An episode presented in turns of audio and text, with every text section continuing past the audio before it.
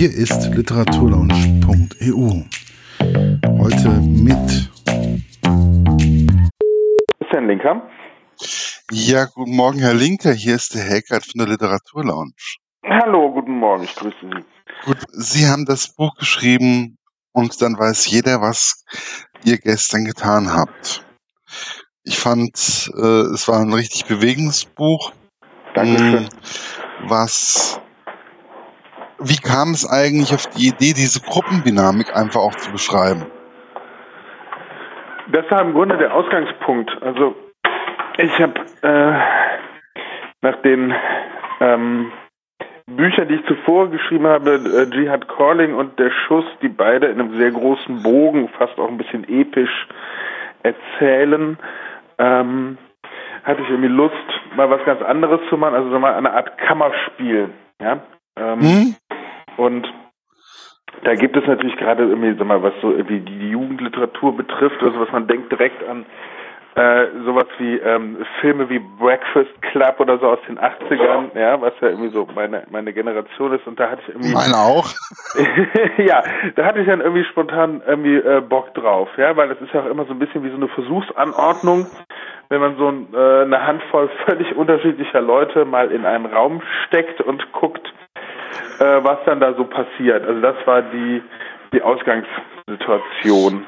Und ähm, Mhm. erst so im Überlegen oder auch im Experimentieren mit, mit diesem Text, mit dieser Idee, ist dann später ähm, dieses Mädchen äh, Precious aufgetaucht. Also das hatte ich von nicht gar nicht von Anfang an auf dem Schirm, sondern die hat sich ähm, im, im laufenden Schreibprozess quasi mehr oder weniger so eingeschlichen. Ja, wobei die, die Precious war ja schon von Anfang an irgendwie, sie war ja, war schon gegenwärtig, also durch die Morell Mhm. war die ja immer irgendwie anwesend, weil die wollte ja eigentlich diesen, oder sie will ja diesen Mord an der, Mo, an der Precious aufklären. Und die war schon immer irgendwie anwesend, aber nicht richtig. Also das war so, ähm, Mhm. schwelte immer so im Hintergrund, fand ich. Ja, das stimmt. Das liegt, glaube ich, daran, dass, dass ich das Buch sozusagen in mehreren Schichten geschrieben habe. Also als klar war, worum es letzten Endes geht und dass die Precious da eine wichtige Rolle spielt, habe ich ähm, quasi auch den Anfang nochmal ganz neu geschrieben. So, und das äh, da eingeflochten. Äh, äh, ursprünglich hatte mich vor allen Dingen sehr interessiert, wie, naja, wie soll man sagen, wie, wie wachsen eigentlich junge Menschen heute auf? Wie gucken die auf die Welt? Auf der einen Seite irgendwie mit, mit diesem Überfluss an Möglichkeiten, mehr als jede Generation vorher. Und auf der anderen Seite auch irgendwie mit dem, mit dem gehörigen Druck, äh, der heute auf jungen Menschen lastet. Und äh, das war so ein bisschen mein Thema. Ne? Und als dann äh, ich aber die Idee mit der Precious hatte, ähm, das fand ich ganz gut, weil das im Grunde wie so ein Gegenentwurf ist. Ne? Also und zeigt irgendwie, dass die ja junge Menschen heutzutage äh, haben es schwer, aber es sind eben doch auch irgendwie First World Problems sozusagen, wenn man das eben mal kontrastiert mit so einer Biografie wie, wie der von äh, Precious. Ja, aber das ist halt einfach, ich finde, das, die Problematik ist ja einfach, glaube ich, nicht mal das, die Probleme haben sich nicht mal großartig verändert. Also, die, die ich damals hatte, die hatten die, die haben die heute auch irgendwie. Mhm. Nur die Möglichkeiten, halt, die, die Ausdrucksweisen haben sich irgendwie verändert, Ja. finde ich stimmt. zumindest. Mhm. Ähm, aber mir kam es auch vor, dass die Morell zum Beispiel sehr einsam, äh, prinzipiell sehr einsam ist, Mhm. obwohl sie eigentlich alle Möglichkeiten hat, aber sie ist sehr, sehr einsam und fühlt sich total unverstanden. Also ob das jetzt ihr Vater ist oder ob das in der Schule ist, sie weiß mit sich selber gar nicht richtig was anzufangen. Ja, Wann war das genau. eigentlich, wann war das eigentlich klar, dass es so eine, dass die Morell so eine Person ist? Äh, ich glaube, die hatte ich gleich ganz am Anfang im Kopf. Am Anfang noch ein bisschen unreflektiert. Also man erfährt ja auch im Laufe der Geschichte, dass es da eine, eine, Backstory gibt, ne? Also die, die, die tragische Familiengeschichte sozusagen. Das habe ich mir dann auch nach und nach erschlossen. Aber manchmal ist es so, beim Bücherschreiben, dass man irgendwie eine Figur sofort sehr klar vor sich sieht, wie die so drauf ist und so ähm, ohne dass man sich das zunächst irgendwie so konstruiert hat. Das macht es dann auch interessant, wenn man den dann selber mal so ein bisschen nach, nachspüren, nachforschen kann. Wer mir am Anfang gar nicht so richtig klar war, das war eigentlich der Konstantin. Also ja. der hat sich für mich persönlich eigentlich erst so zum Ende der, der Geschichte komplett anders da für mich erschlossen. Ja, das ist das das freut mich, dass Sie das so sagen, weil das auch ein bisschen Absicht ist. Also da auch ähm, naja, mit, mit Leseerwartungen und so ein bisschen zu spielen. Ja, er war schon, also der, der war ja am Anfang, also der ist ja für mich persönlich eigentlich eher so der oberflächliche Typ. Mhm. So. Und der hat sich aber irgendwie in diesem Spiel und in dieser Versuchseinrichtung, die die Morelia macht, ähm, dann eigentlich ganz anders da verändert. Und der hat einen ganz anderen, ähm, der hat an, ganz andere Gedanken da teilweise auch. Ja. Was hätten Sie erwartet? Ich weiß nicht. Äh, ja, eigentlich was anderes. Also ich will jetzt auch nicht zu viel verraten, weil irgendwie ähm, wir wollen nicht spoilern, ne? Wir wollen halt spoilern. Das ist immer so das Problem bei einem Interview, wenn man das Buch gelesen hat, dann ist es immer so, man hatte, ich habe dann immer so Angst, ich könnte spoilern. Mhm. Ähm, aber was mir aufgefallen ist, war, dass eigentlich auch bei den Jugendlichen jeder irgendwie einen Dreck am Stecken hat. Und nicht mhm. jeder so perfekt ist, wie er eigentlich im ersten Moment dasteht. Also Morell kommt ja am Anfang schon irgendwie ein bisschen perfekt darüber. Also zumindest mit ihren Absichten. Mhm. Aber ähm, die ist ja auch nicht ganz äh, koscher und auch äh, die Götze oder wie sie alle heißen. Mhm. Götze? Die äh, Aria Özge, Özge war's. Mhm. Ähm, die ist ja eigentlich so die Mittelpunktperson und die, die alles richtig macht und die für alle da ist. Und trotzdem ist er eigentlich nicht, ja, trotzdem ist er irgendwie ganz anders da. Ja, sie scheitert irgendwie, irgendwie, an ihrem eigenen hohen moralischen Anspruch, kann man sagen. Ne? Ja, genau. Aber sie haben alle irgendwo Dreck am Stecken oder sie haben irgendwelche dunklen Seiten. Ähm, wie, wann haben Sie eigentlich festgestellt, dass, dass genau das irgendwo auch Mittel zum Zweck in, dem, in der Geschichte ist? Ach, ich glaube, das war mir von Anfang an klar. Das finde ich auch sehr reizvoll, ähm, um Klischees aufzulösen und die Leute äh, so einer Geschichte irgendwie miteinander zu verstricken. Weil klar, es ist ein, vielleicht dann auch ein bisschen überzeichnet an der einen oder anderen Stelle, ne, weil es ja irgendwie ein, ein, auch eine dramatische Geschichte ist, aber generell, glaube ich, ist das echte Leben ja auch so. Also jeder von uns hat ja auch irgendwie, naja, Dreck am Stecken oder zumindest äh, ähm, haben wir alle auch irgendwie unsere dunklen Punkte oder Dinge äh, in, im Leben, auf die man zurückguckt, wo man denkt, ja, wenn ich das, das, also Dinge, die man bereut, ja, wo man denkt, wenn ich das nochmal entscheiden könnte, mit dem, was ich heute weiß, würde ich das anders entscheiden oder so. Ich glaube, das, das ist ja was, was, was, äh, was jeder kennt und das macht aber auch den Reiz von so einer Geschichte aus. Mhm. Was mir einfach auch aufgefallen ist, es wurden ganz andere Gefahren auch teilweise aufgezeigt ähm, in dem in der Nutzung des Internets. Ja, zum Beispiel. Zum Beispiel äh, das zu öffentlich darstellen ähm, und das die Gefahr des äh, ja Bildmaterial nach online stellen, weil mhm. auf einmal geht es nicht mehr, es geht nicht mehr zurück. Ja, das kann, stimmt. Wenn, wenn mhm. man es live sendet, wie jetzt die Morell das ja macht, äh, kann man es nicht mehr irgendwo zurücknehmen. Ja. Sie hat ja auch so ihre Zweifel ähm, schon am Anfang und die werden ja immer stärker eigentlich. Mhm. Ähm, war das so eine gewisse Absicht auch da drinnen? Also im Grunde genommen ist das ein Nebenprodukt, kann man sagen. Also es war jetzt nicht mein äh, mein Thema. Ähm, über äh, ja, Internetgefahren oder so zu erzählen, aber das äh, schärft natürlich nochmal die ganze Situation an, ja, dass man auf der einen Seite irgendwie denkt, ne, da sitzen da fünf Leute in diesem Keller und da dringt nichts nach draußen und das ist ein bisschen ja fast eine klaustrophobische Situation auch, aber alle sind auf sich zurückgeworfen und dann gleichzeitig, was nur eine Figur und eben die Leserinnen und Leser wissen, dass alles, was da gesprochen wird, in keinster Weise jetzt vertraulich ist, sondern der Weltöffentlichkeit zugänglich ist, ohne dass die anderen das wissen. Ähm, das macht natürlich irgendwie nochmal wie so ein, wie so ein, wie so ein Brennglas auf die ganze, auf die ganze Situation. Mhm. Ja, genau. Das ist jetzt aber nicht so, dass ich sagen würde, hier, das ist jetzt irgendwie mein Thema davor irgendwie äh, zu machen nein, nein, oder, oder keine Ahnung was, sondern ähm, genau, das ist eher einfach, bringt halt nochmal eine, eine, andere Würze mit rein, würde ich sagen. Für mich war das einfach irgendwo, das Thema war so eine gewisse Gruppendynamik irgendwie.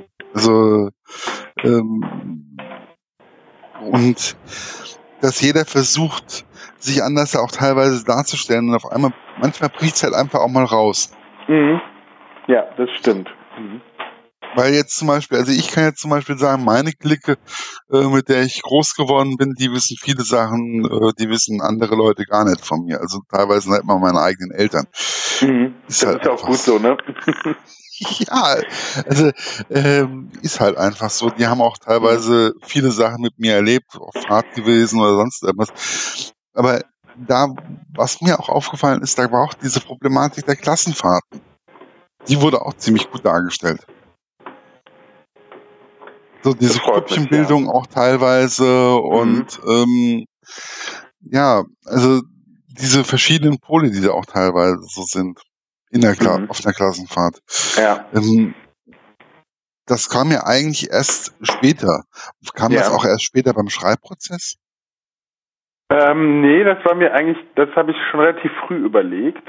Ähm, genau, aber halt von der Dramaturgie des Buches war klar, dass das dann irgendwie die Erinnerungen oder so erst erst später auftauchen. Also ich habe, muss ich sagen, bei dem bei dem Roman selber irgendwie auch nochmal viel über das Schreibhandwerk gelernt, weil es natürlich irgendwie eine, eine, relativ komplexe Geschichte ist, wenn man aus der Perspektive von fünf verschiedenen Leuten irgendwie schrittchenweise irgendwas enthüllt, habe ich gemerkt, dass ich im Grunde erstmal die ganze Vorgeschichte aufschreiben musste, chronologisch, ähm, damit ich mich dann aus Sicht der fünf Figuren da rantasten kann. Ne? Das mhm. heißt im Grunde das, was am Schluss rauskommt, muss man als erstes schreiben und dann die Geschichte von hinten nach vorne entwickeln, statt umgedreht. Das hatte aber auch beim Schreiben einen gewissen Reiz, muss ich sagen, weil das irgendwie halt nochmal was anderes war, als wie ich sonst normalerweise so arbeite. Ja, also der Schuss ist ja auch vom Schreib, also ich kenne ja auch das Buch Der Schuss. Mhm. Und das war vom, Schrei vom Lesen her ganz anders da. Mhm. Also das war für mich ähm, nicht weniger bewegend oder so, aber das dieser äh, wird ja auch als Thriller mehr oder weniger bezeichnet und dann weiß jeder, was ihr getan habt. Mhm. Ähm, aber ich fand also wirklich, dass der auch ganz anders unter die Haut gegangen ist wie jetzt der Schuss. Ah ja, ja, das finde ich interessant. Ich bin auch ein bisschen persönlich ähm, gar nicht so glücklich damit, dass da Thriller draufsteht. Weil das ja eher irgendwie auch von den, also es gibt ja eigentlich nicht viel Action oder so in dem Buch, sondern es lebt ja eher so von, von seinen Zwischentönen und von der, von der Abgründigkeit, die im scheinbar Banalen angelegt ist. Ja, und wenn Sie sagen, dass Ihnen das unter die Haut geht, ist das natürlich irgendwie ein das, das äh, beste Kompliment, was man als Autor bekommen kann. Also vielen Dank. Ja, aber es ist halt einfach, weil ähm, ich habe halt einfach bestimmte äh, bei diesen fünf verschiedenen Personen, die es da ja gibt, ähm, glaube ich, kann jeder von kann jeder auch sich selber teilweise wiederfinden. Mhm. Also ob das mhm. jetzt, egal ob das jetzt als Jugendlicher ist oder ob das jetzt ein ähm, erwachsener Mensch ist, man kann mhm. sich teilweise in, ich habe mich in verschiedenen Figuren selber wiedergefunden. Und ja, es, deswegen glaube ich, ging das Ganze auch ziemlich unter die Haut. Mhm. Ähm, wie war das eigentlich auf die Idee, wo wir nochmal auf die Precious zurückkommen, die ja immer so ein bisschen unterschwellig da ist. wann war eigentlich klar oder war das auch beim Anfang beim Schreiben schon klar, dass die Precious flieht oder dass sie versucht zu fliehen oder dass sie gerne woanders dahin möchte?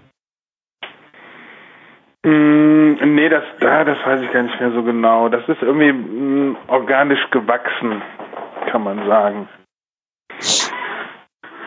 Ja, passte um, aber, glaube ich, ganz gut dazu. Also ich habe ähm, ein bisschen, ich habe jetzt nicht so viel recherchiert, aber äh, irgendwie auch mal äh, zwei Leute äh, näher interviewt, also Jugendliche mit, mit Fluchterfahrung und so. Und da, ähm, äh, da, also darunter auch ein, ein Mädchen aus Nigeria und da ist mir das im Grunde auch bewusst geworden, dass sie eigentlich auch nirgendwo ankommen, sondern dass sie so innerlich getrieben sind ne, und halt irgendwie immer äh, einfach immer weiter müssen. So von ja. Ich fand es auch sehr interessant, wie das beschrieben worden ist, dieses Kinderheim mehr oder weniger, wo die Precious untergebracht worden ist. Ja, das habe ich mir dann auch mal angeschaut, so ein Jugendwohnheim. Das, äh, ich kannte das vorher schon aus anderen, ähm, aus anderen Zusammenhängen, weil ich mich früher auch beruflich mal mit, mit Jugendsozialarbeit ja, befasst habe. Genau, und habe dann auch mal so ein, ein Jugendwohnheim besucht. Das fand ich auch ganz, fand ich auch ganz spannend. Ja, aber wie ist es eigentlich? Also ich kenne ja Jugendwohnheime, äh, bei uns hier in der Umgebung gibt es auch welche. Man kennt da auch Kinder draus, oder ich kannte damals auch Kinder draus.